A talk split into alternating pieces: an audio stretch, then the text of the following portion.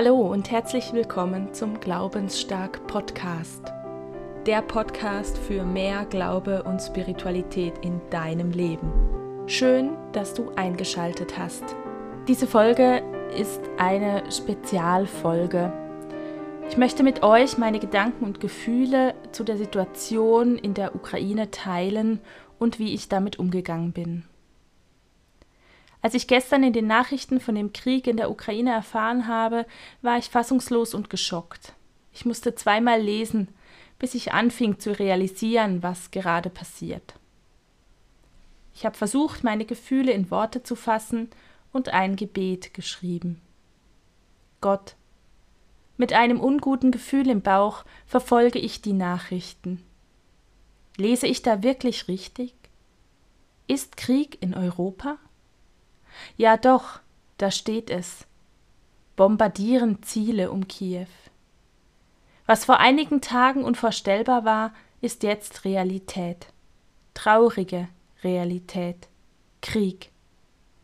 Ich denke an die Menschen in der Ukraine, Familien mit ihren Kindern, Erwachsene, die mitten im Leben stehen, Seniorinnen und Senioren, die den Kalten Krieg miterlebt haben, Menschen, die Angst haben, Menschen, die versuchen zu flüchten und sich und ihre Liebsten in Sicherheit bringen wollen.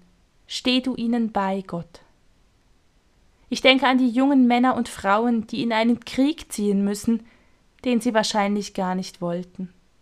Steh du ihnen bei, Gott. Ich denke an die Politikerinnen und Politiker in der Welt, die vor wichtigen Entscheidungen stehen. Steh du ihnen bei, Gott. Ich denke an alle Menschen in den Nachbarländern, in Europa und der Welt, die wie ich ein ungutes Gefühl im Bauch haben und sich fragen, wohin das alles führen mag. Steh du ihnen bei, Gott. Amen. Immer wieder habe ich die Live-Ticker der News aktualisiert und die neuesten Nachrichten verfolgt.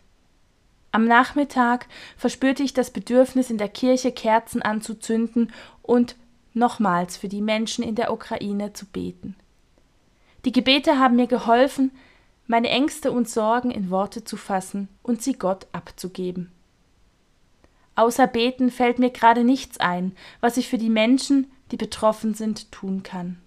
Doch manchmal fehlen einem die Worte.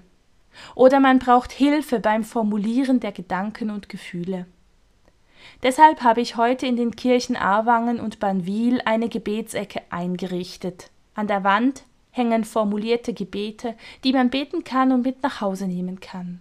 Es hat Platz für eigene Gebete und es besteht die Möglichkeit, Kerzen anzuzünden und in Stille zu verweilen. Komm doch vorbei und nutze das Angebot. Wenn du nicht in der Nähe wohnst und deine Kirchgemeinde vor Ort keine Gebetsecke anbietet, dann kannst du digital mit anderen Menschen beten, indem du zum Beispiel unter meinem Gebetsbeitrag auf Instagram kommentierst oder an einem Online-Friedensgebet teilnimmst.